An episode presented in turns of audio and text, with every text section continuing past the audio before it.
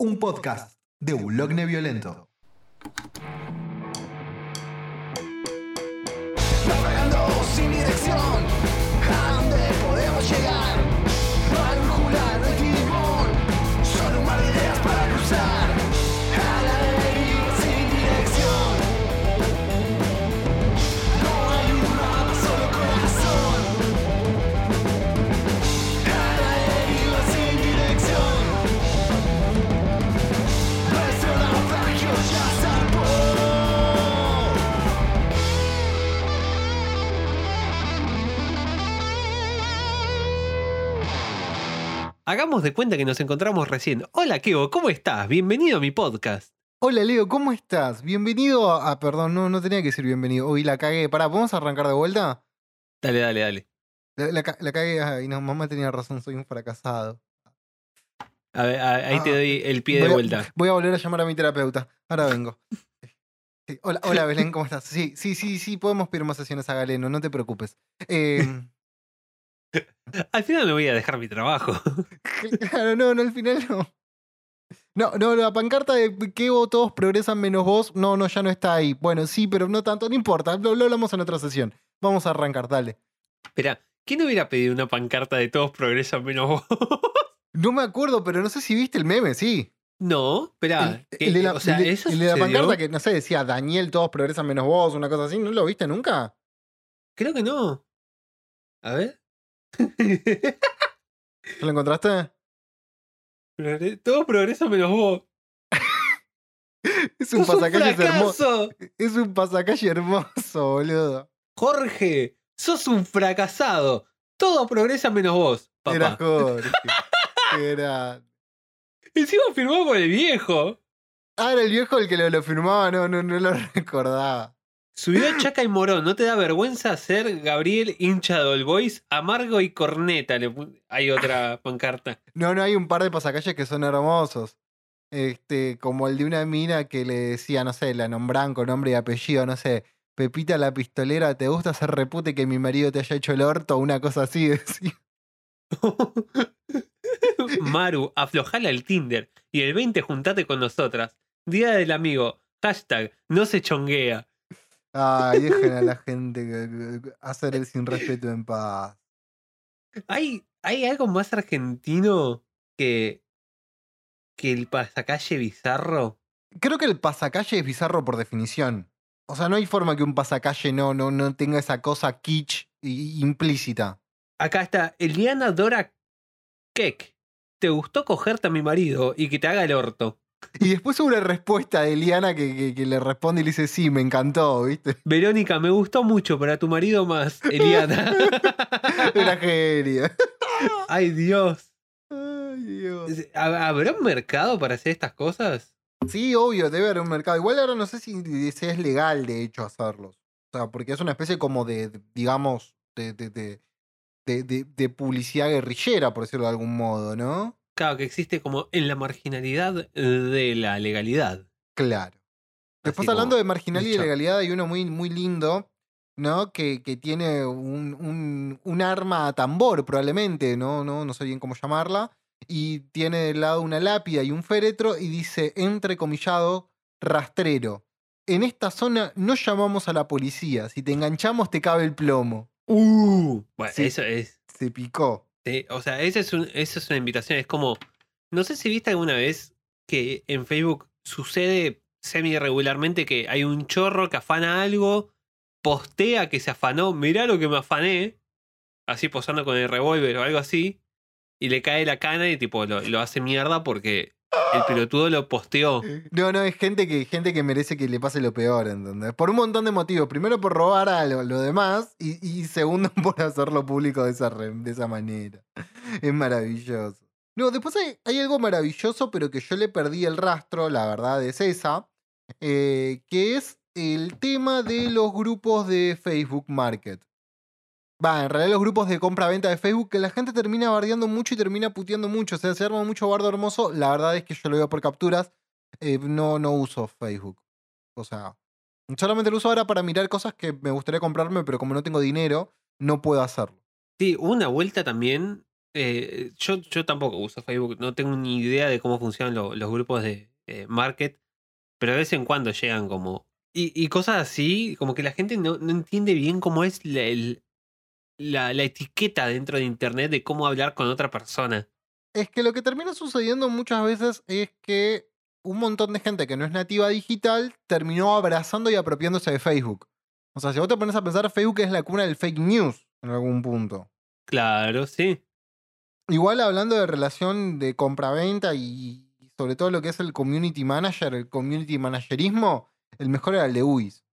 Uh, sí. eh, pero eso desde siempre. Bueno, UIS que tiene, tiene pegado, ¿no? Tiene la marca en, en la caja que dice no a la droga, sí a la sí, pizza. Y...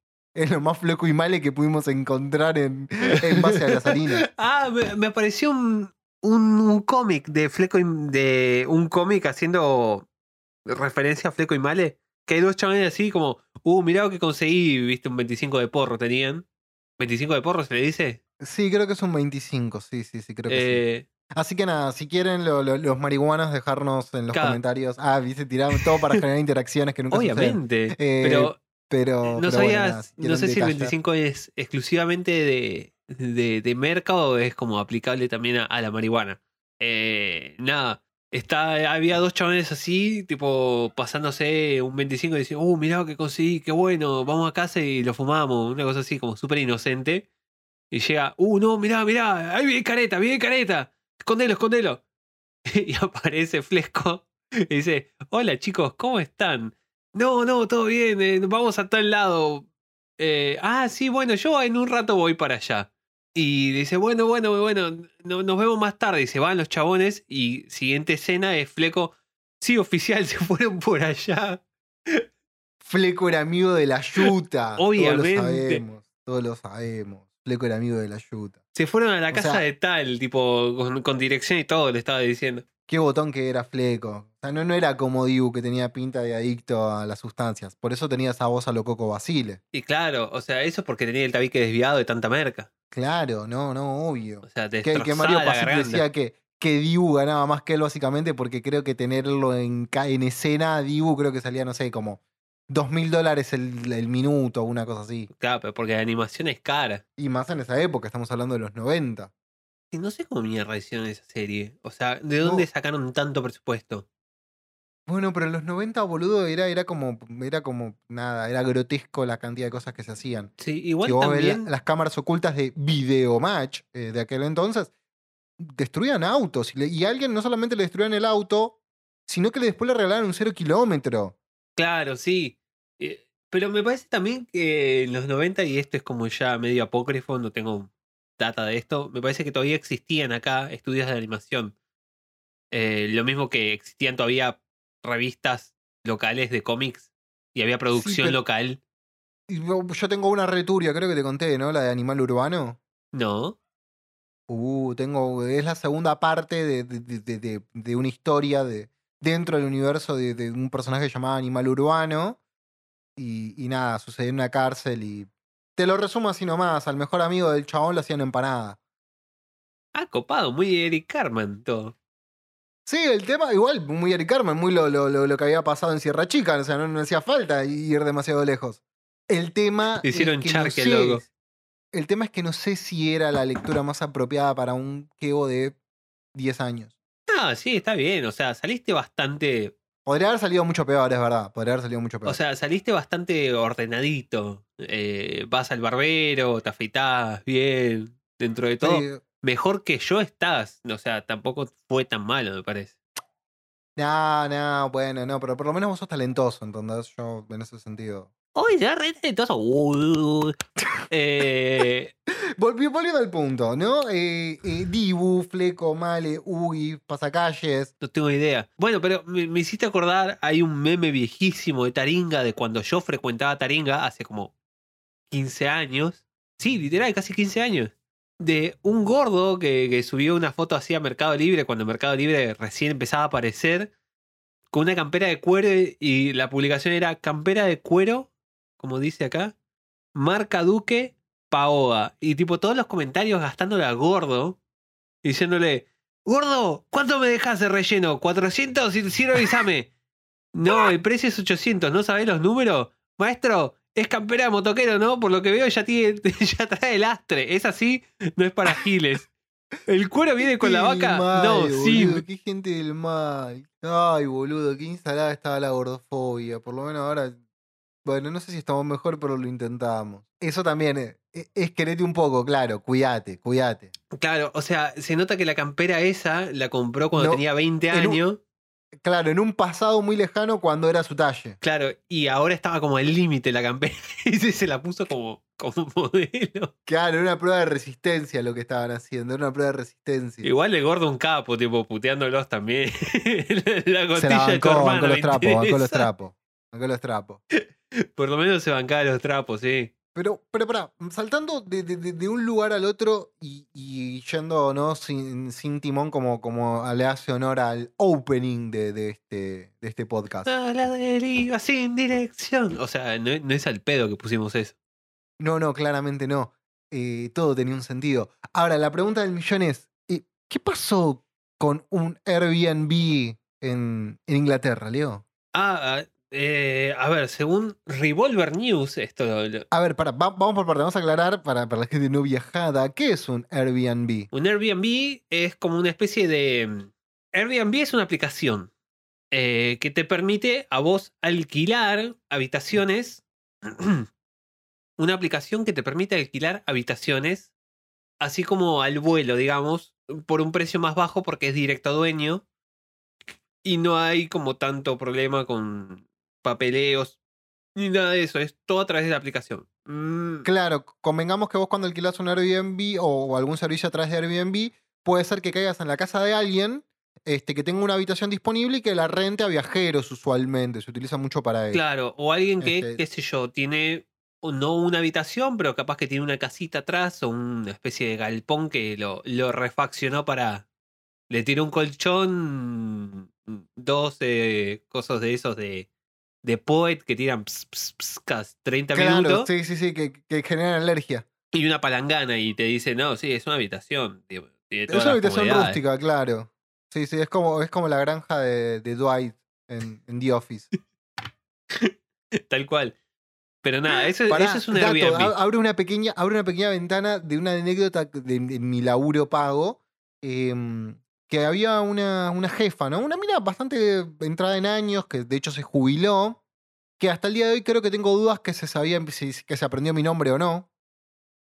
Yo era el que laburaba con tal, ¿viste? Y nada, estaba ahí en el, mismo piso que yo durante dos años, básicamente. Y no, y al final de, de- cuando se estaba por ir, que yo ya daba por hecho que no se sabía mi nombre, sí se lo sabía. Eh, en fin, el punto es que era una señora completamente disociada de la realidad y en un momento ella hablaba de que había que tener un currito por fuera del laburo, ¿no? Como que hay que tener, no poner todos los huevos en la misma canasta. Diversificar en el mundo de las acciones, se dice eso. Exactamente, pero ¿qué pasa? Ella contaba sus curritos y voy a ir únicamente al relacionado al Airbnb que ella tenía en Avenida Libertador. ¿Entendés? En un edificio que había heredado del padre, allá por, por Recoleta, y que bueno, se lo alquilaba a extranjeros. Y claro, bueno, sí. no sé, tenía un pequeño ingreso de quizás dos mil dólares mensuales. Ah, una bicoca. Nada. La vida Bisman, la vida Bisman, ¿me entendés? Y yo por dentro llorando y diciendo, y vos me pagas esta miseria, hija de puta. Pero bueno, no importa. Y bueno, pero, o sea, e- es el, el beneficio de, de la... eh, ¿Cómo se llama esto? Los bienes heredados. Herencia, Sí, herencia, el beneficio de la herencia se llama. La... qué sé yo.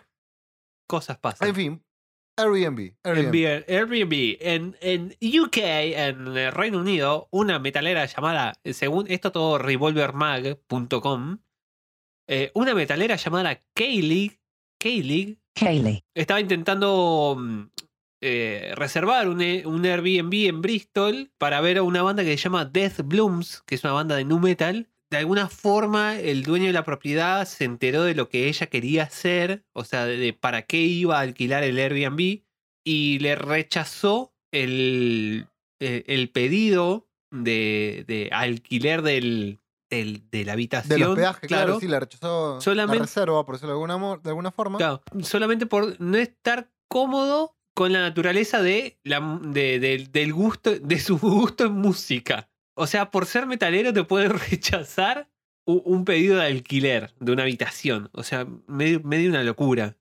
Acá, según eh, Revolver Mag, hace como eh, un paralelo con el, pánico satánico que había en la época de Thatcher en los 80 en Estados Unidos también sucedió con eh, calabozos y dragones y el metal en general. Nada, según legalmente no hay nada que pueda hacer porque si bien Airbnb protege a los clientes de discriminación basada en raza, género, sexualidad y etcétera, eh, los huéspedes eh, tienen la capacidad, huéspedes o hospedador, no, es- no importa. Hospe- eh, sí, lo- lo- lo- los. Me sale host, pero no, no sé cuál sería la traducción literal. Porque huésped, huésped lo, lo escuché usado de las dos maneras, como alguien que alquila el lugar y el dueño del lugar que le alquila a otra persona. Tipo, un cuerpo huésped es, es alguien que, que aloja algo dentro del cuerpo. Claro, es verdad. A- ahora estoy confundido. Bueno, nada. El, En el fin. host. Sí, Eh, tiene- el host, tiene claro, El programa que derecho- había hecho en su momento este muchacho, el chueco Suar, en Fox. Sí, que ahora se llama Star porque lo compró Disney. Star. Eh, o Host, también la película del chabón que dirigió Parasite. Muy buena, muy buena. Eh, Pará, pará, ¿el host cuál es la de que, que- que le secuestran a la, a la coreanita? no, esa es otra que sé cuál decís, me parece. Todo gira alrededor de un detective, esa no la vi. No, no gira alrededor de un detective, es alrededor de la familia.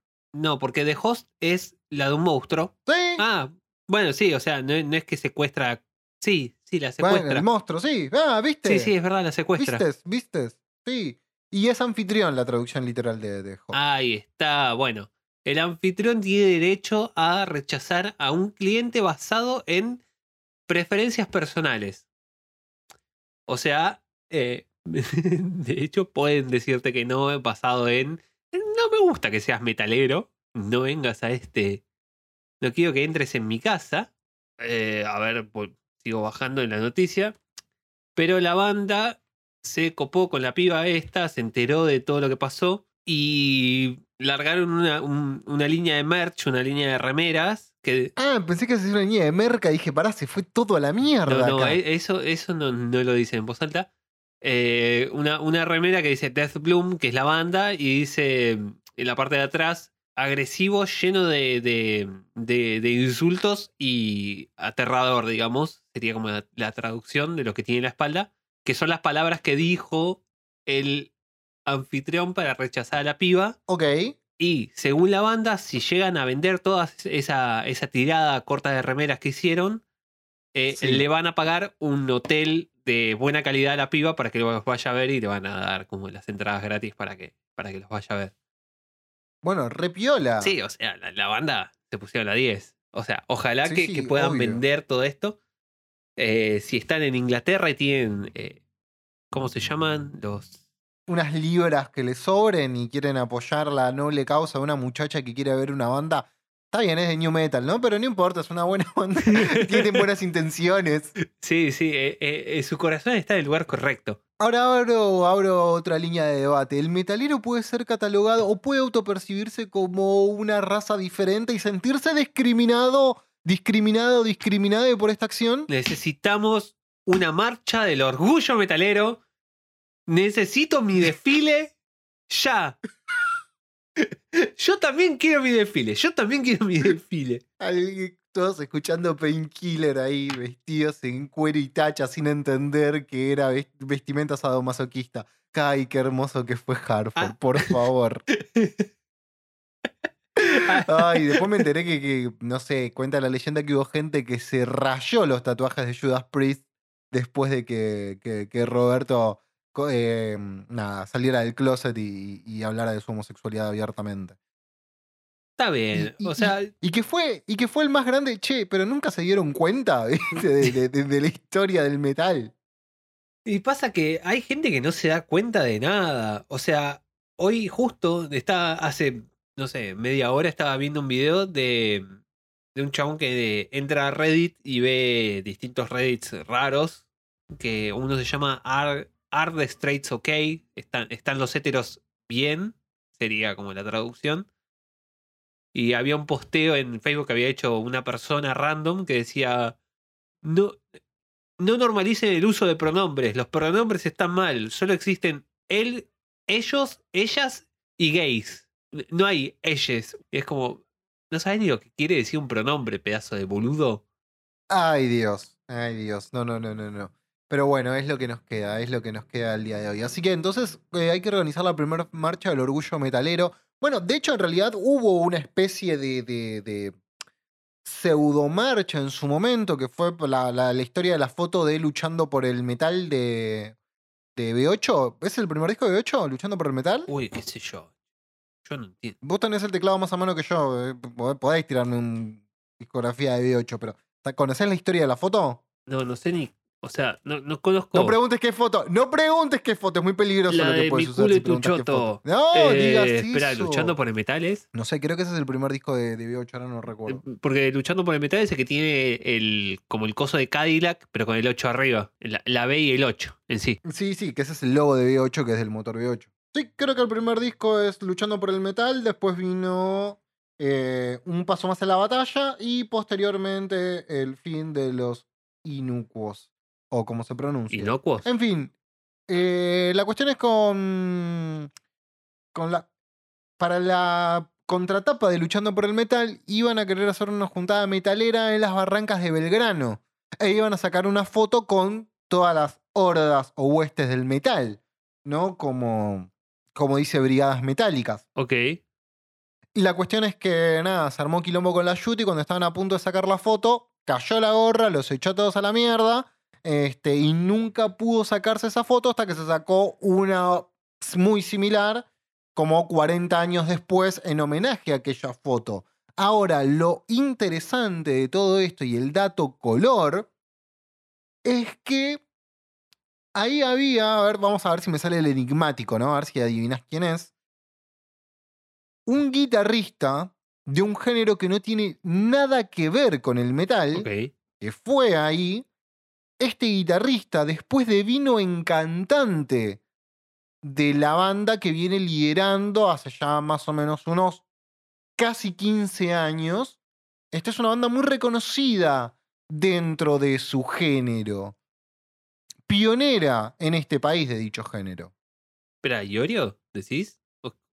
No, porque él tocaba el bajo. No, y además te estoy diciendo que no tiene nada que ver con el género de, de- de- de B8. Dame bola cuando te hablo, por lo menos. Eh, sí, espera. Espera. A ver, re- recapitulemos y también Voy- para voy- los oyentes. Para atrás. Guitarrista que devino en frontman de una banda que no tiene nada que ver con el metal. Es una banda histórica y pionera de, de- de ese género acá en Argentina. Este, y que nada, tiene una trayectoria de la banda de aproximadamente unos 30 años. Y él está como frontman aproximadamente desde el año 2007, un poco antes incluso. No, o sea, lo único que se me ocurre son los Cadillacs. Pero. Porque sé que uno de ellos es como muy reconocido dentro del ambiente del metal, que tocó con Dani Jiménez. Flavio. Flavio, sí. Eh, Flavio, que, que tiene su proyecto de. Creo que es de Greencore con, con sus hijos, que se llama Sotana. Claro, también, pero no, no tiene nada que ver con esto, estoy seguro. No, no, no tengo No, no, idea de quién me estás más hablando. Flavio toca el bajo. No, no, o sea, no tengo idea de quién me estás hablando. vos. ¿Qui- qui- ¿Quién puede ser? La banda en cuestión es una de las bandas pioneras del reggae acá. ¿Los Pericos? Claro. Ok. Y el que fue a esa y no pudo, no, como no sacó la foto, no aparece, fue Juanchi. Ah, Valerón, sí. Claro, actual frontman de los Pericos, ¿no? Ok, sí, ahora sí ya entendí. Claro, yo pensé que- Pero- que, decías eh, que había formado parte de B8, entonces estaba pensando, espera, ¿de qué? No, no, no, que fue a sacarse la foto, fue a sacarse la foto el tipo y bueno, nada. Resultó ser que no, no pudo, pero bueno, Juanchi en ese momento eh, era, sigue siendo al día de hoy muy metalero, es un muy buen guitarrista Sí. y nada, escucha de todo, gran productor también, productor de, de grandes discos. Este, pero bueno, el tipo era muy metalero, muy fanático de Zeppelin en- por aquel entonces y en su momento no supo bien qué, qué camino seguir y nada, optó por el reggae, pero bueno, también es un gran guitarrista de, de metal, rock y blues en general. La cuestión es que esperamos el primer desfile de orgullo metalero. Y sí, o sea, Igual no hay nada más gay que vestirse de cuero y estar saltando entre un montón de hombres transpirados. O sea, Sí. está buenísimo. Sí, sí, o es como, son como los- las cosas que tiene el fútbol, ¿no? Que ya hablamos un montón de veces esa cuestión homoerótica y de sodomización que tiene el fútbol en sí, pero nada, festejas un gol, te tirás arriba de un tipo, lo abrazás, incluso hasta llegas a besarlo en algún momento como hizo el Diego con el Cani, algún que otro chirlito, Y sí. pero bueno. O sea, no hay nada más gay que darle un chirlito de culo a tu compañero. Eh, hace como, oh, dale, dale, campeón. Uh, y le das el chirlito. Y ahí está.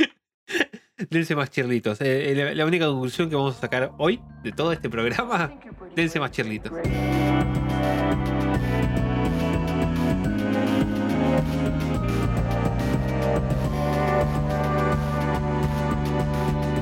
Bueno, eh, para, para el día de hoy, algo que de, de lo cual queríamos hablar y me puse a, a buscar un poco, viste que yo soy como muy fan de, de los rankings en general y de puntuar cosas y bla, bla, bla.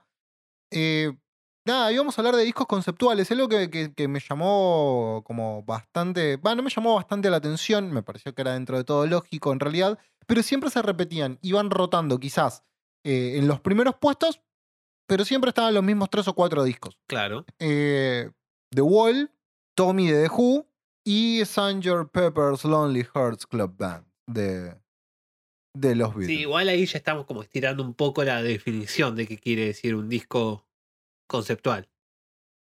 A ver, ¿cuál sería la definición canónica de este podcast en relación a un disco conceptual? Nada, o sea que abarque un concepto y todas las canciones como que apunten a eso. Puede ser una historia, algún tema, algo.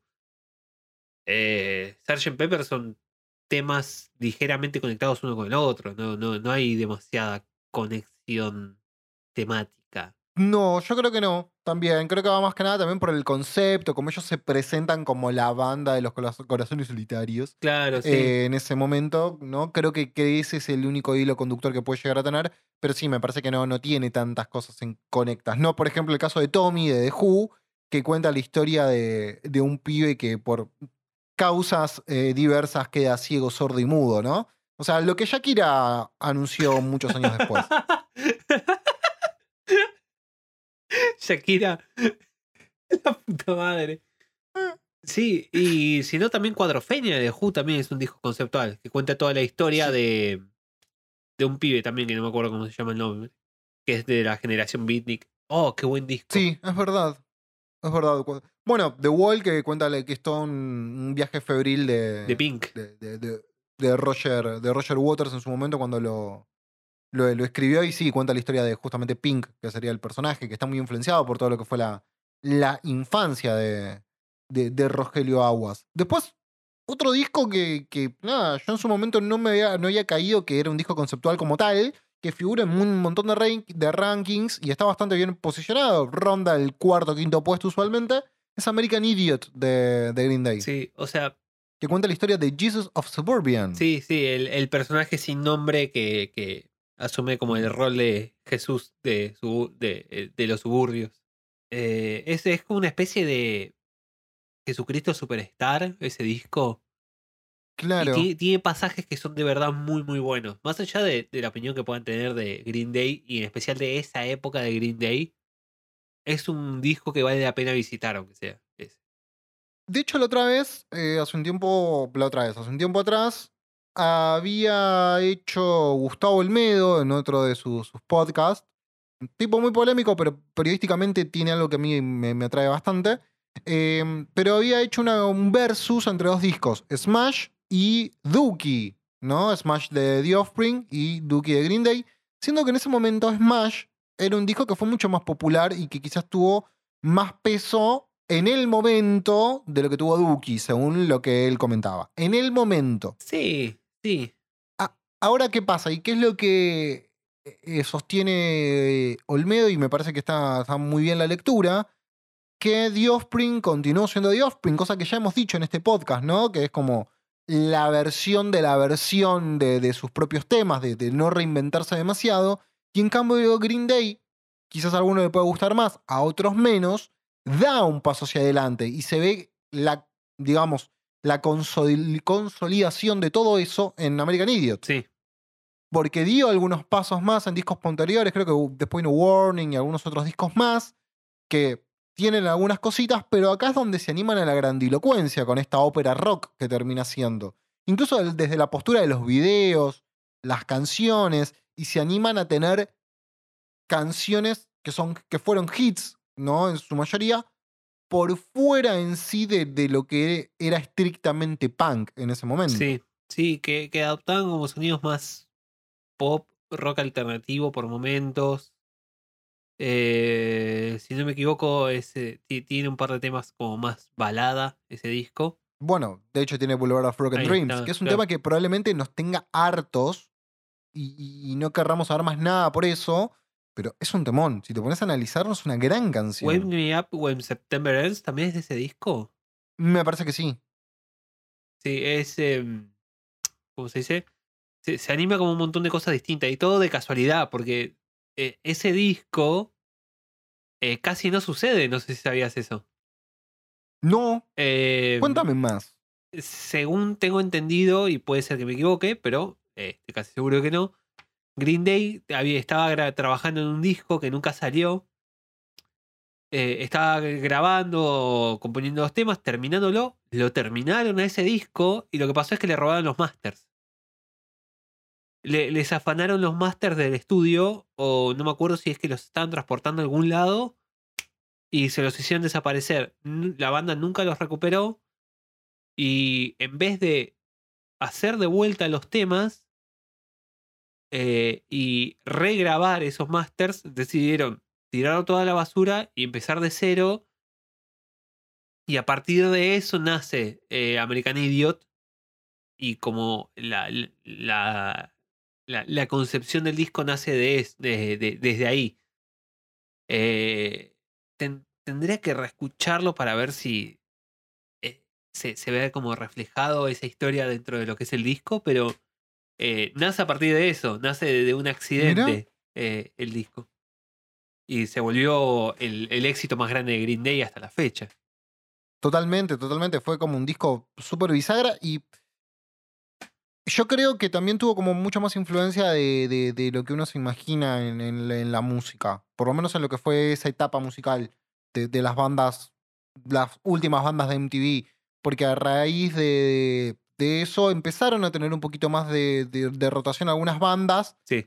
que eran más pop punk, ¿no? Algunas más olvidables como Good Charlotte, por ejemplo. Sí. Este, o Simple Plan, Es verdad. o esa, que, o esa bandita que, que tenía solo un tema conocido que era de Reason, que estaba harto de escucharlo. Este, Husenbach, Hosenbach. Ah, Hubastank. Esa. Sí, sí. Y Pero Eso es antes, porque mm, American Idiot creo es que es previo, 2007. ¿no? Es sí. previo la. Good Charlotte no. Good Charlotte no. Eh, Life Dead of the Rich and Famous, creo que se llama el disco más conocido de Good Charlotte. Creo que es 2004, 2003.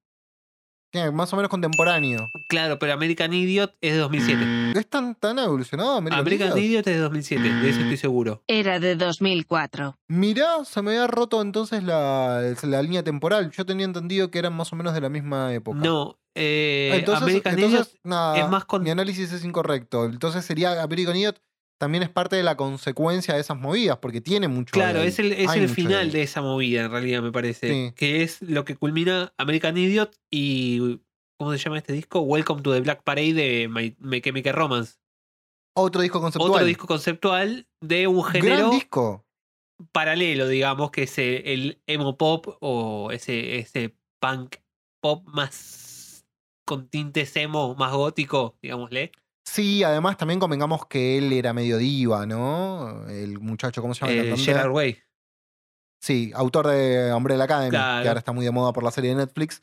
Eh, pero creo que es más, él no sé si eh, tenía alguna relación con alguna cantante corte Marta Sánchez, una cosa así. ¿Sabés Y por eso sí? tenía toda esa eh, expresividad y recursos vocales que tenían, que también eran muy teatrales, muy de comedia musical. Eh, pero My Chemical Romance tiene cosas muy interesantes, sobre todo en esos discos, en, lo- en el anterior ahora no recuerdo, y en Welcome to the Black Parade. O sea, no, no era como para. co- En su momento, quizás con una termiada y escuchando punk un poco más sucio, es como que decía, ah, esto de puto. Pero, no, con- revisitándolo con los años y con otra perspectiva, tiene cosas muy interesantes. Sí, sí, es, es un disco que hace relativamente poco, ahora el año pasado me parece. Eh, no, en 2019 estaba llevando a gente en el auto, así saliendo de una fecha de bulón y violento. Eh, y me dijeron, che, che, poné Welcome to the Black Parade, que está volviendo My Chemical Romance. Y dije, ok, bueno, está bien, pongo, pongo, pongo este disco. Y me puse a escuchar y dije, puta madre, está buenísimo, pero está bueno en serio.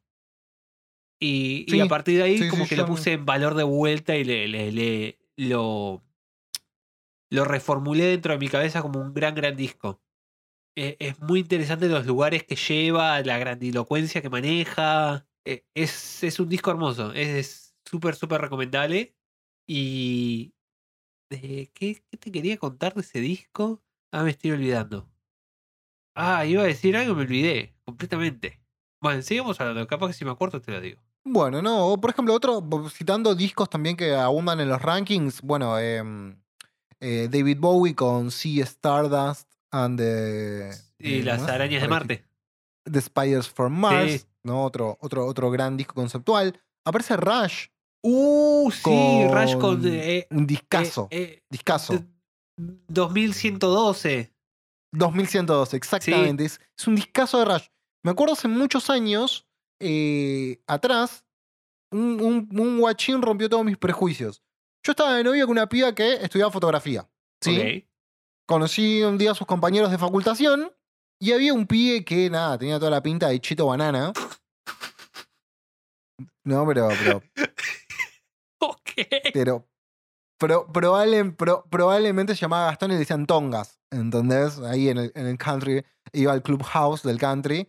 Pero el pibe me dice, loco, tenés que escuchar Raya, vos que te gusta la música. Escuchate este disco. Claro. discazo, discazo. Sí, sí, es. Todo lo que hizo Rush es, es genial. Eh, Claro, no- no, pero, me acuerdo cómo se llama. pero ese disco es una muy buena puerta de entrada para el universo de Rush, porque seamos realistas. Rush puede ser complejo para alguien que no sea fanático de la música. Sí, depende. Por ejemplo, el disco que tiene Tom Sawyer me parece un disco re accesible. Tom Sawyer me, me parece un tema sí, súper eso es una de las canciones más accesibles de, de- de Rush. Pero, pero bueno, nada, volviendo al punto, este muchacho me rompió todos, todos los, eh, los prejuicios. Es como que, que me sodomizó los prejuicios. O sea, y me recomendó el disco de Rush. Bueno, otro, otra banda con discos conceptuales, Maiden, con. eh, creo, que, creo que es conceptu- conceptual, The Seven Son of the Seven Song. Este, Mirá, no sabía. también es uno de los discos conceptuales de, de Maiden. Sonic Highways de Foo Fighters. Lo podríamos considerar un disco conceptual por, básica, valga la redundancia, el concepto en sí que maneja de grabar cada canción en un estudio diferente de Yanquilandia. Eh, O sea, no sé si lo, si lo pondrías como disco conceptual. Es un disco con un concepto, pero no es que se ve reflejado ese concepto dentro de lo que es la, la, La de la obra. O, o sea, mm, si no sabes eso, no tiene concepto en realidad. Claro, pero es como que no es el chiste de- de- del disco ese. O sea, porque nada, lo, lo- lo- que tiene ese disco que lo, lo vuelve conceptual. O sea, en el sentido amplio el de, de- Ay, Dios, cuántas maneras de decir la cacofonía con concepto, boludo. Es muy difícil no usarla. Eh... madre. Sí, o sea, en el sentido Pero más bueno, amplio más de la allá de eso, palabra. si tomamos de forma amplia el concepto de conceptual. ah, eso me dolió. em, sería un disco conceptual. Sí, o sea, es adyacente al, al un disco conceptual que maneja un concepto y lo desarrolla a lo largo de la obra. Sí, o sea, también si, si manejamos lo, lo que significa el arte conceptual, por ejemplo, una, una obra conceptual en, en- en pintura, por ejemplo, eh, la materialidad muchas veces cuenta como parte de, de, de- la realización del concepto. Ahora no se me ocurre ninguna obra, ¿no? Pero, qué sé yo, una pintura hecha con la sangre del artista eh, y que sea, ponele, un signo de dólares en, eh, viste, el, cosito de plata en un lienzo y que esté dibujado con la sangre y que hable sobre eh, la, la comodificación del arte y del artista y todas estas cosas. Puede ser, es, es, una, es una obra conceptual porque maneja un concepto a través del material con la que es, es realizada. En el caso de Sonic Highways, el material con lo que se realiza es el estudio de grabación en sí y los micrófonos y, y los aparatos de, de grabación. Es como, qué sé yo, un disco que esté, eh, un disco que hable enteramente de fútbol y esté grabado con pibe, con eh, amplificadores pibi y que sea Pelé debutó con un pibi. También puede ser un, un- un disco conceptual. Ay, boludo, es hermoso. Ay, es algo hermoso, no, no puedo creerlo, no puedo creerlo. Creo que tenemos que hacerle llegar esta idea a la gente de Áspera. Harían algo muy bueno con, A, con a la Pelé gente de debutó con un pibi. y, y- a- Tiene, tiene un hitazo hermoso que se llama Gol de Arsenal. sí. Siempre lo voy a decir cada vez que hablemos de Áspera. Hay, hay otra banda que, que también, que ahora no me acuerdo, no me puedo acordar, tiene el nombre de un director técnico que es una banda medio de punk tipo Manos de Filippi. Eh, los Bilardos. No, los Bilardos no. Pero no es, igual no es tipo los manos de Filipe, ahora que lo decís. Pero tiene nombre de un, de un DT. Sí, sí, tirame nombres de DT, a ver. Eh, Conocidos, pero- pero... muy, muy conocidos. Menotti, No, Carlos Bianchi, no. Scaloni ahora, no, por Scaloni no, no cuenta. No, pero son esos DT viejos que son como legendarios. sí. No, Bielsa no, ya no, no, DT viejo legendario, no sé. Lo tengo en la punta de la lengua, eso, pero si, me- si, si llego a ver el nombre lo reconozco. Basile, No. te vas a acordar al final del programa. Ah, probable. espero. Ah, mientras voy, voy a googlear nombres de DTs legendarios. La banda era Dualde. No sé de dónde sacó Leo que era un DT, y no el expresidente ese que estuvo como dos años. Para mí, se la confundió con Krupoviesa, que es una banda que está buena, pero mucho no tiene que ver con el tema Soy un robot beep waup. Discos conceptuales varios en general que, que podríamos llegar a encontrar a lo largo y ancho de diferentes rankings. Este, fíjate que también es algo muy del rock, ¿no? Bueno, acá no están en los rankings, pero que, que ya hemos hablado, Mars Volta suele basarse en conceptos. Eh, Sí, el el disco, que que, hablamos. que analizamos Eh, Este- Bedlam, Bedlam Goliath of Goliath, no me acuerdo cuál es. es un disco conceptual, básicamente. Después también eh, eh, Francis the Mood, creo que es. Frances de Mute, sí. The Mute, que sí, también, que, que- que maneja Song of the Deaf de The Queen of Stone Age. Sí. que, También. que vos me habías comentado que me encantó la definición que me diste de ese disco. que es un viaje psicotrópico. es, es un viaje. El viaje de alguien tratando de dejar las drogas por el desierto y muriendo en el intento. Y está muy bien retratado. Sí, ¿cómo se llama esto? Cuando, cuando alguien quiere dejar las drogas y tiene síndrome de. ah, Desintoxicación claro, y de tiene abstinencia. síndrome de abstinencia. E- Es el síndrome. Es, es un, el disco representa el, el viaje de abstinencia de un, de un drogadicto por el desierto. Bueno, si, si te pones a, a pensarlo, cómo, cómo va transitando las diferentes canciones, tiene mucho sentido. Sobre todo el final, con, con Mosquito Song. Claro, sí, o sea, el chabón ya está en las últimas y está Claro, perdiendo la batalla ahí y le, le- está tirado así. Te lo imaginas Claro. arriba del auto, en, en el capó, diciendo, bueno, acá, me- acá me quedo y, y ve mosquitos nomás. es muy gráfico, y, eh, o sea, es un disco que te permite construir imágenes con, con el sonido y es una gran representación de, de- de- no solamente del desierto, sino de la carretera en el desierto. O sea, el Stoner tiene, tiene eso de que suena, o sea, te dicen que es rock desértico y decís sí, pero ese disco, nada, también asociado a los videos que tuvo y cosas por el estilo, como una One Nose o With the Flow, que fueron cortes, este, te, te llevan mucho ahí. Ahora, y haciendo un salto también a- y encaminando hacia donde queríamos ir, a nivel nacional tenemos discos conceptuales, quizás no tantos como imaginamos, pero tenemos discos conceptuales. Sí, hay un par, creo que hay...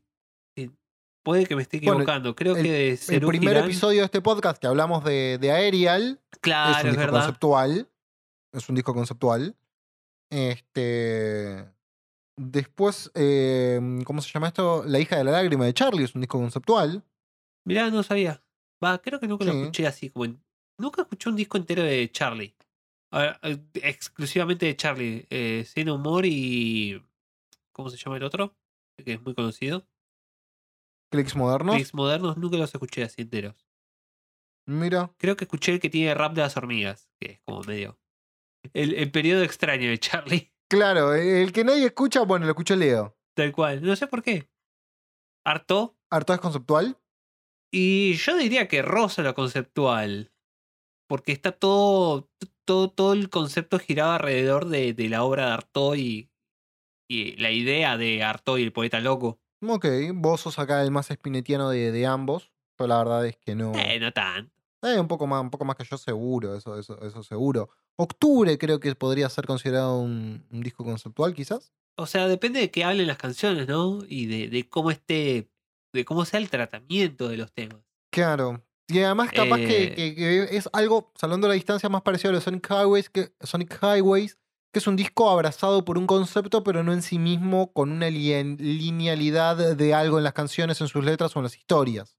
Claro, que no necesariamente hace falta que cuenten una historia, ¿no? Lo mismo que Sgt. Pepper. Claro. Sgt. Peppers es un disco conceptual, depende de cómo lo definas, pero es un disco conceptual a fin de cuentas, eh, si, si tenemos en cuenta todo lo que se habló alrededor del disco y de, de- de lo que habla en general, que es como ese viaje psicotrópico de drogas y Inglaterra y los Beatles, Bueno, después también hay otra banda que es Científicos del Palo, que, que tiene... que casi todos los discos de ellos son conceptuales, que hablan sobre historia y... Sí, yo el que más recuerdo es la Histeria Argentina, que, que nada. Tiene un canal de YouTube repio la Pepo San Martín. ah, mira. Sí, se llama Doble Bobina, que está con otro pibe que es Ah, que de, de efectos QE, que nada, me- además me encanta porque rompen todos los mitos de, de los guitarristas, viste que el guitarrista es fetichista, es como que, no, porque si no toco con una Gibson de tal año no es lo mismo y está, está Sí, no, las Gibson en general en los estudios son como medias tomadas como a chiste porque son una cagada las clavijas de las Sí, son un dolor de huevo por el ángulo que tiene la clavija. Momento nerdo. Este, porque la pala de la Gibson eh, tiene un ángulo de 17 grados, por lo cual no es tanto la clavija en sí, sino la tensión que genera sobre la, digamos, tercera cuerda, que usualmente se afina en sol. Eh, nada, es la cuerda básicamente meme, porque vos podés afinar todo bien, pero esa siempre se te va a desafinar después de tocar un rato, por más buena que sea la Gibson, porque tiene que ver con la tensión que genera por el ángulo que tiene. Otra Sí. guitarra muy parecida en su construcción, pero con otro concepto, que es la PRS, es mucho más estable, pero porque esa parte es recta. Pero Claro. Gibson dicen que jamás alcanzarían su tono porque no tiene ese ángulo. Ah, dejate hinchar las pelotas. Eso, eso ya es. No Ya sé, yo no lo puedo percibir. Me da cualquier helado, me va a funcionar. Para lo que toco, cómo toco y el presupuesto que manejo, déjate de joder. Sí, también hay gente que está determinada a convencer al resto de seres humanos eh, sobre la Tierra de que la madera con la que fabricás tu guitarra eléctrica influye en el sonido, lo cual es una mentira, porque el, el micrófono de. El, el humbucker de, de- de la guitarra, digamos, el. el ah, el, el, el pickup de la guitarra no, no levanta lo que es la vibración en sí. Es, eh, es como un imán más que un. No, es que, es que es un imán igual, ¿eh? Ojo. Pero yo creo que con el tema de guitarras, puntualmente, yo creo que hay tal vez alguna diferencia de, de sonido. En algunas cositas la puedes percibir. No, no, es. es- lo, lo vi, eh, gente probándolo, que fabri- tipo, un chabón se pidió, se mandó a fabricar dos guitarras exactamente iguales por un luthier, Mm, pero con maderas distintas. Y te decía, eh, a ver, ¿cuál es cuál? Las escuchás, son exactamente la misma guitarra. Lo que, lo- claro, pero lo que te cambia mucho es cuando ejecutas el instrumento, ¿no? Lo- lo, definen sí. muy bien lo- los pies de doble bobina que dicen, con una te da más ganas de tocar que con la otra. Ahí sí, en eso estoy seguro. Eh, También eh, hay una realidad que es que la gente escucha con los ojos. Claro. muchas veces. Tipo, eh, querés tener un sonido a lo Angus Young y comprarte la SG de, de, esa que son la, la, la SG roja con los cuernitos Que la, la signature de Angus tiene, tiene rayitos en, en los trastes. Y claro, y sabés que, que vas a sonar como Angus Young. Por más de que no suenes como Angus Young, pasa como tirarte ya para ese sonido, naturalmente, me parece. Va- tu, tu oído va a ir para, para ese lado. Va a ir para ese lado. Claro, o sea, Pero bueno, Va por salta- ahí. volviendo y acá como tratando de encauzar el, el navío. em, obviamente tenemos, hoy vamos a hablar también de- del, del primero, el disco conceptual argentino por, por excelencia. Este, que es el segundo disco Box Day, si mal no recuerdo, que es la Biblia de, de- de- de La Box Biblia. Day. De chicos, es, es hora de ponerse espirituales. Por Ponte las email. manos. Mándelo por email. Mándelo Mándelos. por e- Mande los sobres. Mándelos por email. Mándelos. Eso de todo por dos pesos, ¿no? No, no, es la canción. Eh, esa Ameno. Hay una parte que parece que dice. Sí, ah. Mándelos, mándelos sobres. Ah, eso estaba en su momento en. Lo había yo escuchado en Canciones Locas, que creo que era un segmento de algún programa de la Metro, de un, hace un tiempo atrás. sí. Donde, por ejemplo, tenía Fortune Song de. mm, de Creedence, Sí. Claro. Que cuando arrancaba dice con Poxipol me hice un buen soufflé. ¿Dónde está Julia? Hoy vendrá el estudio. Oh, no. Y que Madonna con la isla bonita, cuando arranca, dice cómo coge ese animal. Sí, es verdad. Hay otra que es. Yo me fui a Jamaica sin encendedor. La PlayStation sin el CD-ROM. Ay, boludo, hermoso. Y después la, la mejor de todas es la de Linkin Park, la de eh, Anda el sofá, anda el sofá de Miguel. Anda el sofá, anda el sofá de Miguel. Y después se vino el mago. Después se vino el mago, era. Yo me estoy confundiendo con de Parallel Universe de los Peppers que dice: ¿Qué le está pasando al negro? La puta madre. Ay, maravilloso. Ay, no. En fin, la Biblia, disco del año 1971, ¿sí? Eh, editado en aquel entonces, si mal no recuerdo, por Mandioca, que era la, la discográfica en el cual Mirá salió aquel disco, ¿no? Año 71, pongamos eh, un poco el contexto, ¿no? El disco en un contexto social, lo que era el rock, ¿no? En ese momento, una música de vanguardia, Sí, rebelde en algún punto. Box Day, que era una banda joven, o sea, uno ya los imagina que, que no sé, arrancaron a tocar con 40 años, eh, pero no, eran pibes de veintipocos, que de hecho creo que Ricardo Soule, que es el guitarrista y principal compositor de, de esta obra, no sé si tenía 20 años. Em, Saulera de, de Box Day. claro, Mirá, sí, sí. porque de- me, me resuena el nombre de como un. El chabón es como una figura súper emblemática, pero no, no sabía que era parte de Box Day. Sí, sí, de hecho él, eh, él con Willy Quiroga eran lo- los, los principales compositores. Después ahí busco la, no me acuerdo bien ahora la formación exacta, que en ese momento cuando graban el disco, eh, ellos eran un cuarteto, no eran el trío como uno se los imaginaba. Ten- tenían una guitarra rítmica en ese momento que se fue durante la grabación de, de, de la Biblia. O sea, fue durante, creo que ya lo habían terminado de grabar en ese momento. Este, y después, posterior a eso, se fue. Que era uno de los Hereje. miembros originales. hereje, seguro se fue a, a, a adorar a Satán. Probablemente. La banda en ese momento formada con Ricardo. Formación. Y ahí ponemos la, ponemos la música de Blade Runner que la asociamos con fútbol de primera. Y es Ricardo Soule, guitarra y voz. Willy Quiroga, voz y bajo. Rubén Bozo Alto, batería. Y Juan Carlos Jody Godoy, guitarra rítmica. Pero bueno, nada, volviendo al tema de la Biblia en sí, ¿por qué me interesa tanto el concepto? Porque en realidad uno, ya después de cuánto, 50 años después, es como que dice, bueno, lo, naturaliza y capaz uno no dimensiona lo atrevido que fue en ese momento este, la realización de ese disco. ¿no? Con- ¿Atrevido para quién? Para, de hecho, la iglesia eh, intervino y, y pidió, antes de que, que la discográfica sacara, eh, eh, editara el disco, eh, pidió fiscalizar las letras. Ok. Claro, o sea, fue atrevido de la banda meterse con temas religiosos. Claro, sobre todo en los 70, porque hoy por hoy cualquiera puede putear a la iglesia o hacer algo relacionado a la iglesia. En cambio, en los 70, mm, tranquilamente podrías morir. Más o menos, sí. Tengamos en cuenta que cinco años después vino el golpe de Estado del 76, del con el proceso de reorganización nacional y la relación que- estrecha que tenía la iglesia con los militares y con cualquier estrato de poder en ese momento, ¿no? En la sociedad Claro, esa era la, la época picante pre-triple A, ¿no? O era ya. Claro, más o menos. Porque al poco Porque tiempo creo que Perón vuelve en el 71. 74 y al toque muere. Asume Isabelita con López Rega, el tema de la AAA.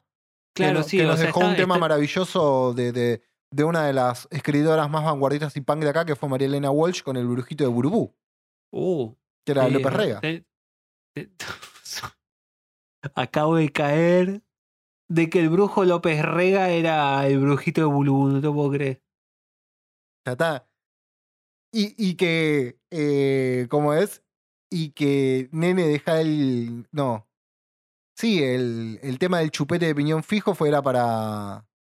¿Cómo se llama esto? El que estaba con De la Rúa. Para Chacho Álvarez. Mirá, yo pensé que era una, una cosa así tipo lo del chupetómetro de. De, De Balá. Sí. No, no, no. Este, acá era, era, fue una canción dedicada de la Rúa. Chupete de la Rúa. Qué bien. Qué grande piñón. Qué grande opinión, sí. O sea, e- el, el ídolo a seguir de, de- de esta generación debería ser Piñón Fijo. Es muy probable, es muy probable y necesario para que esta sociedad sea un poco mejor. Eh, pero nada, volviendo, volviendo a la Biblia y todo lo, lo que representa, primero y principal, mm, con el tema de letras, sí, tuvieron que, que ser avaladas. No me acuerdo ahora bien el nombre del monseñor o como Cazzo se era la, la autoridad religiosa, Sí. este, pero tuvo que ser avalada. Y es muy interesante, ¿no? Eh, la, la recepción que tuvo y cómo fue tratada la obra, porque si vos te pones a pensar en sí, a Claro. nivel lírico, la Biblia es muy de, de- de vanguardia y trata temas como, por ejemplo, el Génesis, por decirlo de alguna manera, de una forma muy poética. Sí. Y está muy condensado. O sea, primero y principal, ¿no? Este, de un punto de vista teológico, por decirlo de alguna manera, las letras son correctas. O sea, Sí. los temas y la- lo- los fragmentos de- de- de- del, libro que abarcan en sí este, son avalados por la misma Iglesia Católica. O sea, con el trato que le dieron, la reinterpretación que le dieron. Claramente lo que ellos buscaban no era eh, hablar en contra o a favor siquiera. Simplemente Claro. era su interpretación de una obra literaria. Sí. Te- Tengo dos preguntas para hacerte. Primero es, ¿sabemos cómo fue la recepción de la escena de rock en esa época del disco? A ver, fue, no, no fue resistida, pero sí fue mirada como un poco raro. Ok. porque, porque claramente el tema que trataban, ¿no? Este, pero la crítica lo recibió muy bien, Sí. eh, principalmente. Eh, tuvo buenas em, reviews de, de revistas de aquel entonces, como por ejemplo Pelo, que era como la, la- la revista por, por excelencia, era como nuestro New Musical Express. Este, Claro. eh, pero nada, además ya tenía como una base sólida de público Oxday, porque era una de las bandas principales de la movida de los años 70 Claro. no sí. había mucho más. Tenía Sui Generis, Billy Bond con la pesada, Almendra. Almendra Almendra, del 69. Papos Blues, Los Gatos. Es verdad. Todo es verdad. De hecho, hay una anécdota muy interesante con el baterista, ¿no? que, que lo nombramos anteriormente, para que busque el nombre, no recuerdo. Eh, Vaso Alto. Que cuando fueron a, a grabar en sí, eh, también estaba grabando Los Gatos, ¿no? Que, era la, que fue la primera banda de rock argentina con Lito Nevia, que tocó Papo ahí también, dato. Este. Y se acerca, no me acuerdo quién era el baterista de Los Gatos, y le dice, le mira la batería y le dice, che, ¿con esto vas a grabar? Y sí, le dice Vaso Alto, es, lo que tengo. ¿Querés que te preste mi Ludwig? ¡Oh! Sí, había mucha hermandad en esa época. Sí. Eh, no, no sé si. Y para, para que te- dato, ¿dónde se escucha esa batería también? Porque no está en todo el disco. Ah, ok. ¿Dó- dó- ¿Cómo es la, la movida? La cuestión es que grabaron una sola canción con esa batería, con esa Ludwig. Y ese tema es el Génesis. Sí, se, se- se escucha así como imponente. Bueno, y viste que nosotros hablábamos al ah, un poco antes de cómo un instrumento te invita a tocar y a tocar mejor, quizás. Sí, Fue lo que Baso Alto contaba con, cuando grabó con esa Ludwig. Porque lo que vos decías, sentía ese sonido im- imponente, grandilocuente. Y, lo- Claro. y es lo que logró transmitir, o lo que él intentó lograr transmitir a través de su ejecución. Es como muy interesante eso. y retomando lo que vos decías, sí, en ese momento había todo como una hermandad y todo un mundo por descubrir. Por ejemplo, no me acuerdo quién era que contaba que cuando alguien traía este, una Fender de Estados Unidos, se volvían todos locos y había una Fender para cinco guitarristas. Y todos las iban a ver. sí. De hecho, cuenta la anécdota que Spinetta, la primera vez que vio una Fender, acostumbrado a las Fime y cosas de acá, dijo, che, tiene muy pocas perillitas. Sí, inclusive, eh, este es como medio anecdótico, pero ¿te acordás el, el Pedro? Bueno, él era parte, Va, paréntesis, ¿no? Son, son co- co- conocidos de, de- de- del barrio y tiene, o sea, de una banda que, que le tenemos mucho cariño con Leo, que es Insomnes, pertenecían a esa banda, que era como la banda de niñes de, de- de- del barrio. claro, Este, que estaba Enzo Lupo, estaba ya Enzo Lupo. mencionado, est- estaba mi hermano también en la banda esa. Edco tocaba el bajo, de hecho, de ahí, de ahí Edco tocaba con un guante. Sí, porque se deslizaba mejor. No, no, no, y es como que Eh. te- te- te- estábamos maravillados con Edco cuando lo vimos tocar. Porque tenía cuánto, 13 años. No, Agustín tenía 15. Cuando, cuando empezó a aparecer en el PC, cuando empezamos a ir al PC, creo que él tenía 15 años, 14 años, una cosa así. No, no, una, imagen muy pintoresca. Sí, sí, encima él todo chiquitito, así como súper flaquito. Súper flaquito, introvertido ahí, pero tocando el bajo como la san puta. O sea, era, era- era increíble. Sí, era, era una, una imagen muy, muy chistosa. Pero Y, bueno, los integrantes claro, de esa banda. claro, el, el padre, eh, Mm. Pedro, era. En, en algún momento vivió en Urquiza él y era muy amigo de Spinetta, porque eran del mismo barrio. Claro. eh, con los hermanos de él, eh, los hermanos de, de Pedro, y se juntaban muchas veces a tocar con, con estas bandas y organizaban los festivales. Ellos conseguían entre todos los, los amplificadores y las cosas y los enchufaban donde podían. Y tocaban en un cualquier parque que, que- que conseguían. eh, y lo- los festivales se organizaban así, era como súper espontáneo todo y era mucho más orgánico. No, no, no existía ningún tipo de, de organización alrededor, porque el, el rock and roll era posta, posta under. No, no existía ningún No, tipo de. De infraestructura o algo que, que estuviera atrás. O sea, no, Claro. No había festivales de rock. Se empezaron a hacer festivales con el tiempo, pero cuando empezó el rock and roll acá, no existía nada. Eh, Pedro después lo dejó por la colimba. Tipo, co- cosas pasaron en medio y se separó de toda esa escena, pero él nos contaba de que se juntaba con, qué sé yo, de repente aparecía Papo y tocaba la guitarra Papo.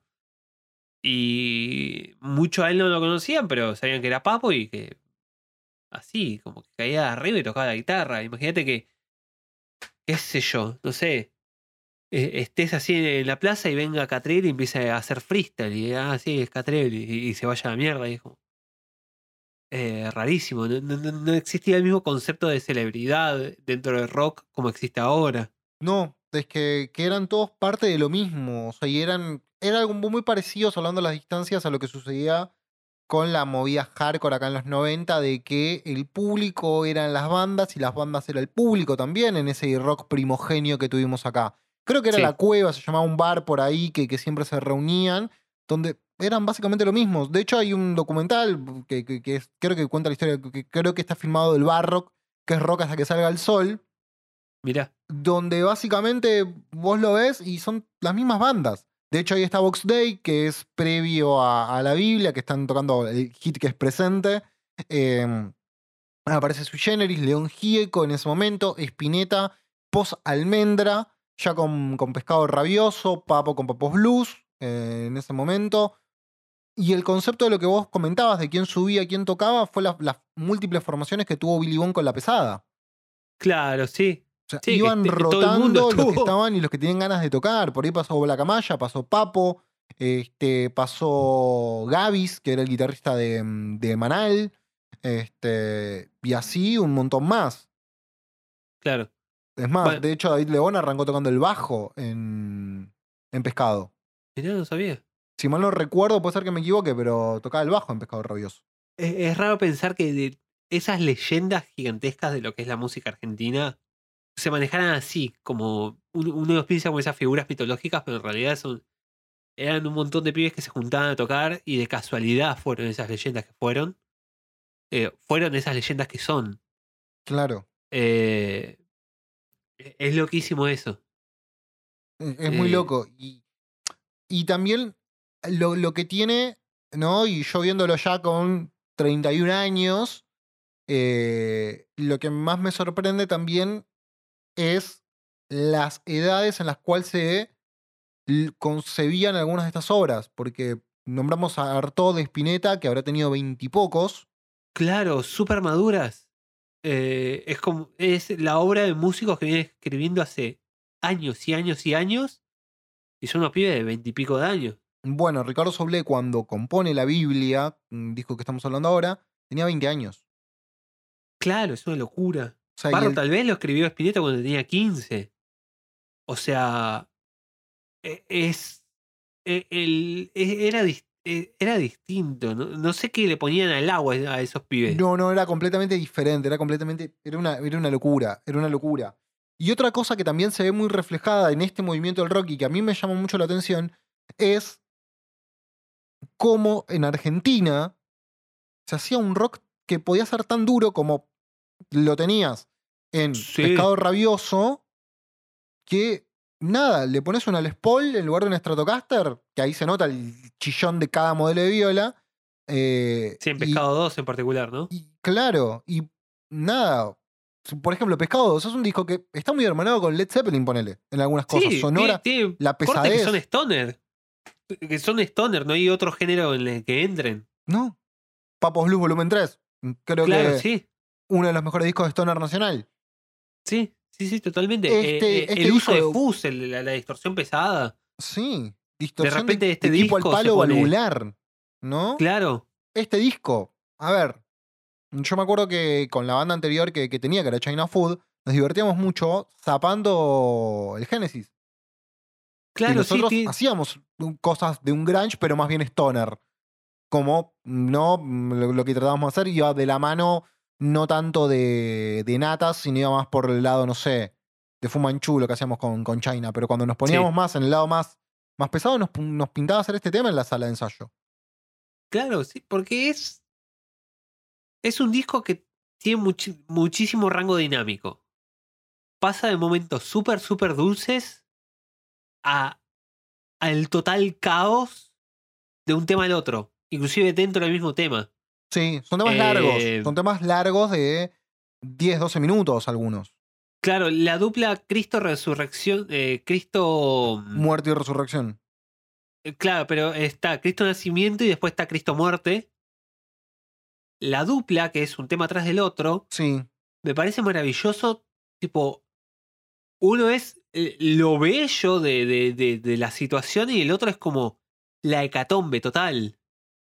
Inclusive eh, contrasta con Apocalipsis, que es un poco más arriba en comparación con el tema anterior, que termina con un pas- pasaje noise de ruido puro, ruido blanco, destrozo, se cae el mundo abajo, rompan todo.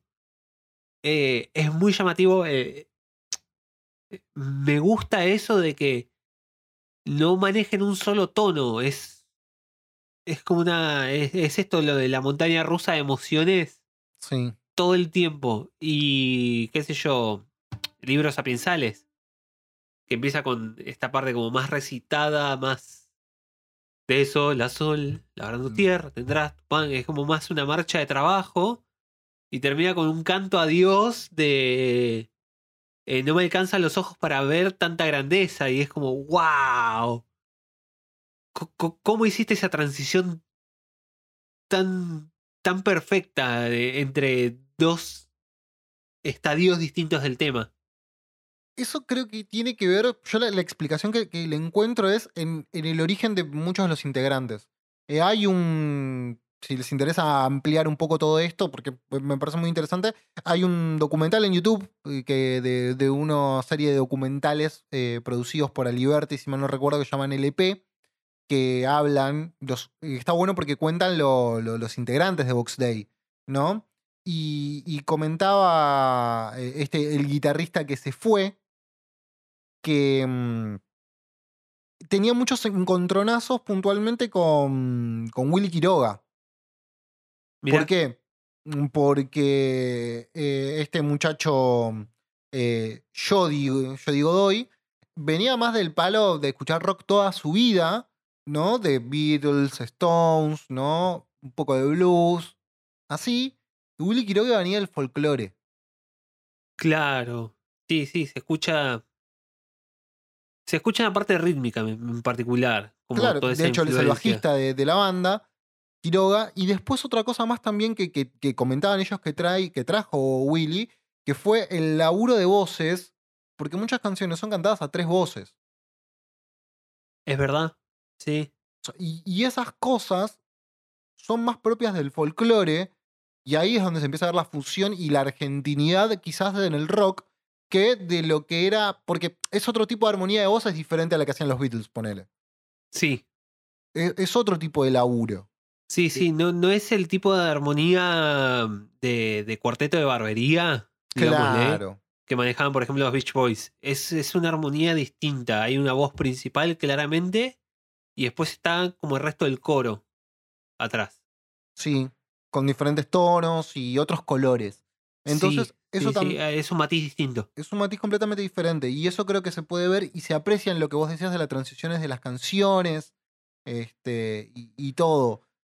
¿No? Muy bien laburadas y con una amplitud y también con, con una cabeza musical muy grande, que eso también es mucho mérito, más que de todos, de Soulé, que fue el Mm. que más encaró la obra, que es una obra que estuvieron aproximadamente a terminar las canciones para entrar al estudio alrededor de un año. Mirá. O sea, se nota también. Puede ser que me esté equivocando, pero hay, hay temas que están orquestados, ¿no? Que tienen tipo cuerdas. Y acá donde podemos hacer un paralelismo con tu anécdota de Green Day, con otra, con algo que sucedió con la Biblia en sí. Porque la Biblia tiene en realidad dos versiones en sí. Mira, ok. La primera, que fue la que salió en el 71, es una versión como bastante cruda. ¿Por qué? Sucedió que también a ellos les robaron los masters. Ok. Logran, Ah, o sea, claro, sacaron, hicieron la prensa del disco y le robaron los masters después. claro, logran recuperar los masters, pero no, les permitieron a ellos terminar la obra.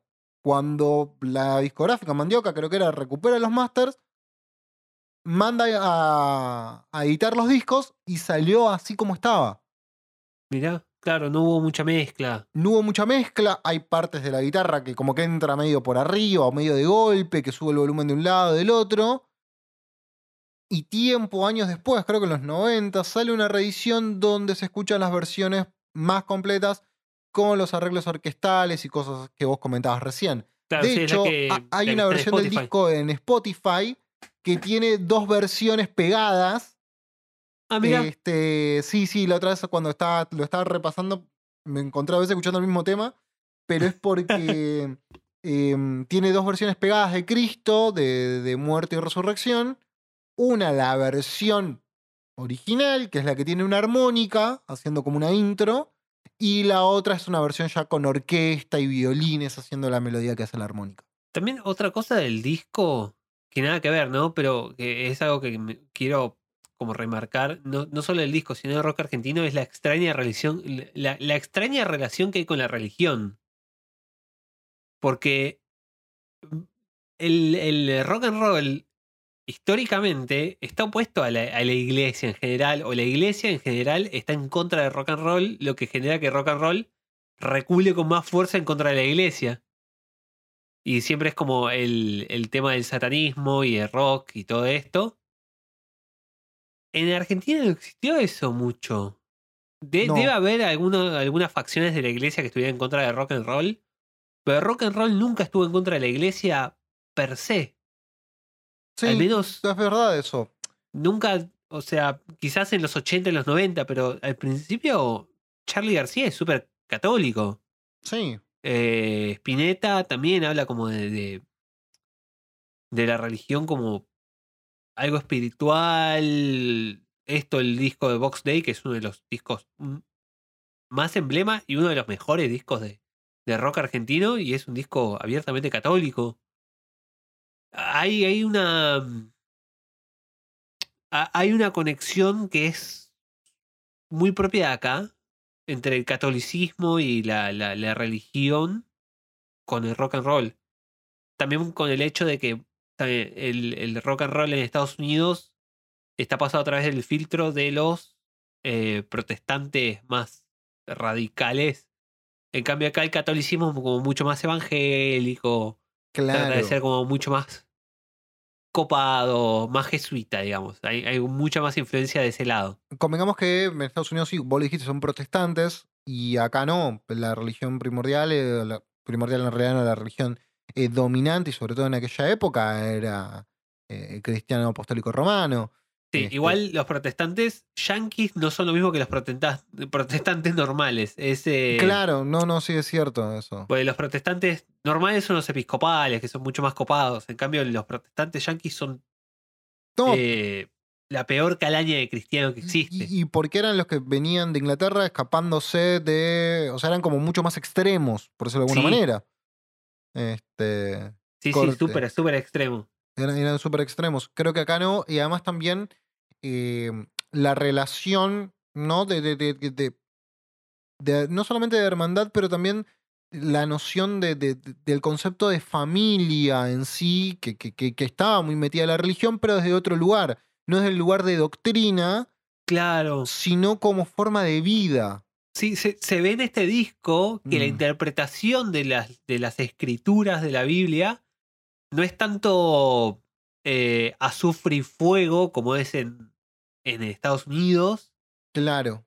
y es más brillante todo. Es Sí. eh, un- una canción de libertad y de realización de tengo fe y puedo lograr cosas y a través de la fe logro cosas y es como construir constantemente y soy libre gracias a la, la, la fe que tengo. En cambio, en Estados Unidos es si no soy como dicta la doctrina, voy a irme al infierno y voy a estar eh, envuelto en llamas hasta, la eternidad. Continuando con lo que vos decís, la verdad que, nunca lo había visto de esa manera, me parece fantástica la, observación. eh, y, y incluso en los momentos, lo llevo a los momentos más oscuros del disco, eh, que mm, justamente no, incluso en Apocalipsis, que es una zapada re violenta, pero en momentos previos tiene un disco más de melancolía y de dolor que, que- Claro. que- que de castigo. Nunca es un disco de castigo. Claro, to- ¿No? todo el disco es eh, hablando de, de- de- de las posibilidades que genera la, la, la libertad, la- el libre albedrío. O sea, es un disco muy, muy hippie. Es un Sí. disco súper católico, pero manchado por, por, por, por esa hiposidad de libertad. Claro, y luminosa. Claro, es, es, es un disco mucho más amable. Eh, Es eso, no, no, no, no es azufre y fuego, no, no está condenando a nadie. No es, si vos no sos parte de, de, de, de- de lo que creo yo, vas a irte al infierno y sos- por eso sos menos, o algo así. Eh, en cambio, este es como un, mensaje mucho más de aceptación. Es, es, es una visión extrañísima para el que está acostumbrado de ver eh, ese tipo de mensaje de, de, de la iglesia, ¿no? Claro, es que creo que es más que un disco de religión, es un disco de fe. Sí, sí, porque no hablan nunca de, de Jesús como persona, es mucho más parabólico todo. Claro, como dijo, como dijo Arjona, Jesús es verbo, no es sustantivo. Claro, sí, o sea, es el hacer, ese es, es mucho más nicheano en realidad.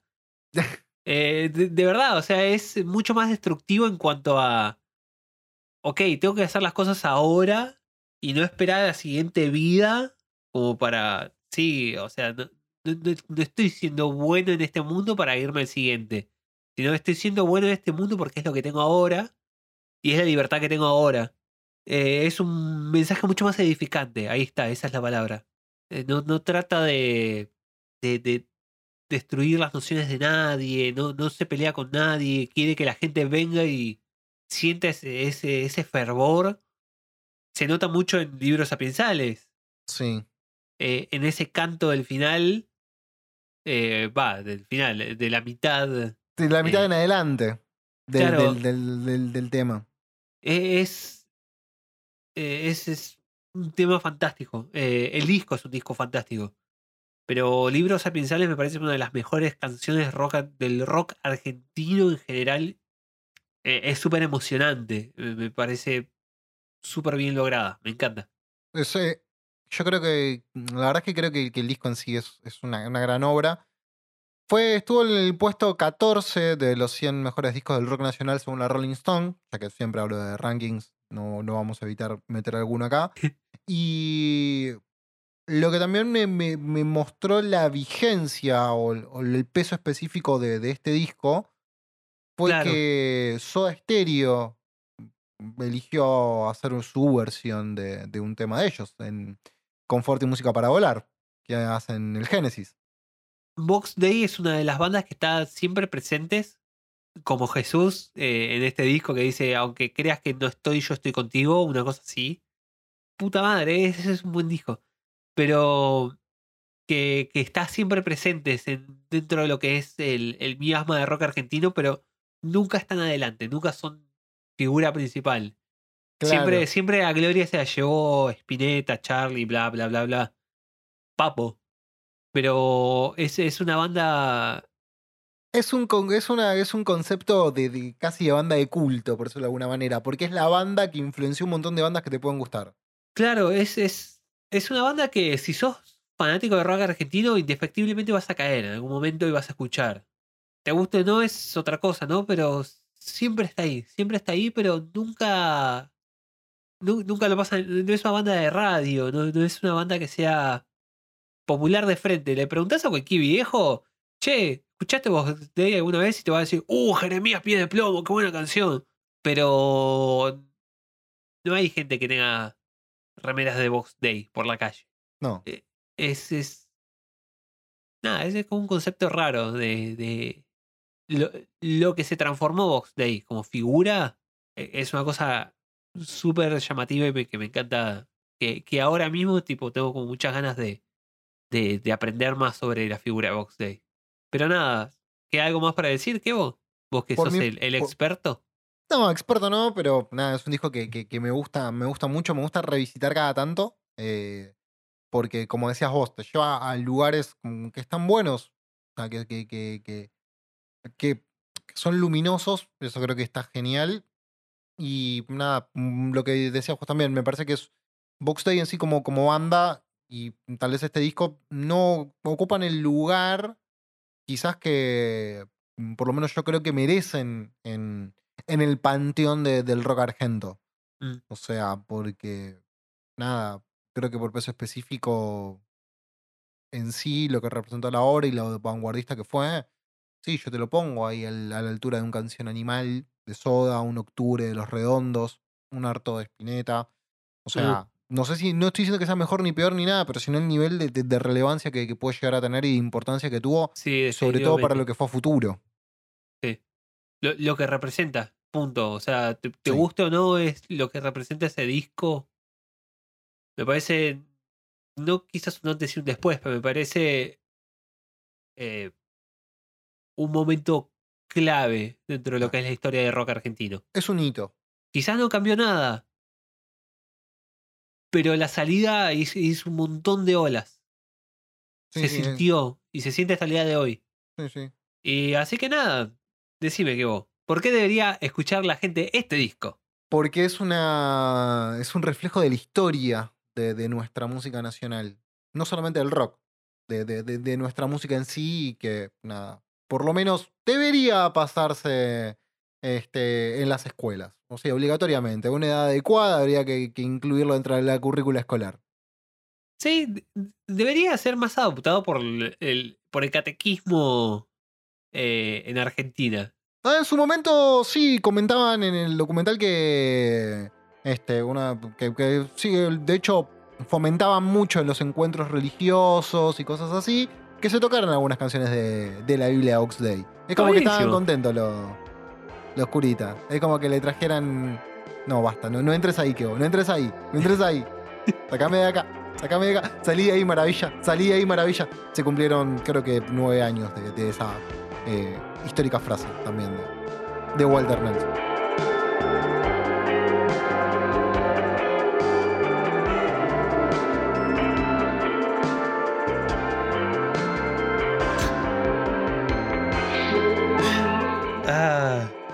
Dato, dato así, tipo, nada que ver. Me puse a ver los, los simuladores hace poco porque estoy haciendo como una pequeña investigación para un video que quiero hacer. Eh, y me encontré a mí mismo entrando en una nueva espiral de, de Puma Goiti, de, de buscar frases célebres del Puma Goiti. Y me reencontré con la anécdota de ¡Pinturita, pinturita! ¡Qué tragedia, pinturita! ¿Te acordás vos? No. Que el Puma Goiti, según el Puma Goiti, trabajaba en una funeraria en algún momento. Ay, el Puma Boy tiene una funeraria ya es un concepto maravilloso. Y en un programa conducido por Marcelo Tinelli en Radio Mar del Plata, creo que era, cuenta la anécdota de que lo llaman así de un circo para, para ir a buscar un fiambre. Y entra así a la carpa, iba con un, con un chabón así que no le cabía uno, dale, dale, Go- Goi- Goiti, creo que le decía. Eh, vamos, vamos, vamos a juntarla, vamos, vamos a juntar a que tengo que ir a escuchar la, la telenovela, la, la radionovela. Vamos, vamos, vamos, vamos. Y llega así y ve un grupo de como 12 enanos, dice él, todos en círculo llorando mal, todos, ¡Pinturita, pinturita! ¡Qué tragedia, pinturita! Y había una elefanta que también estaba llorando, que tenía una remera de la selección. Y nada, lo que había pasado es que se había muerto uno de los enanos, que era el dueño del circo, y era una, figura medio polémica porque los payasos no lo querían. Y, y le, le cuenta, ¿no? Pasa que Pinturita estaba jodiendo así a la, a la elefanta, habían hecho todo un. Todo, todo, todo un, todo un, un acto con la elefanta. eh, que la elefanta tenía una relación como media de amor-odio porque el chabón la pinchaba para que haga lo que quería, pero la elefanta lo quería eh, al tipo. Y el acto era que él se ponía en un arco y había hecho una pelota gigantesca con cuero de vaca. Y el acto era que la, la, la, la, la, elefanta pegaba un puntinazo a la pelota y él tenía que atajarla, o decía como que la atajaba. Ay, Nada, la jodió mucho a la elefanta, le pegó un puntinazo muy fuerte y lo reventó al enano. Y él dice que encontró una mancha naranja en la pared, que era el, el enano muerto.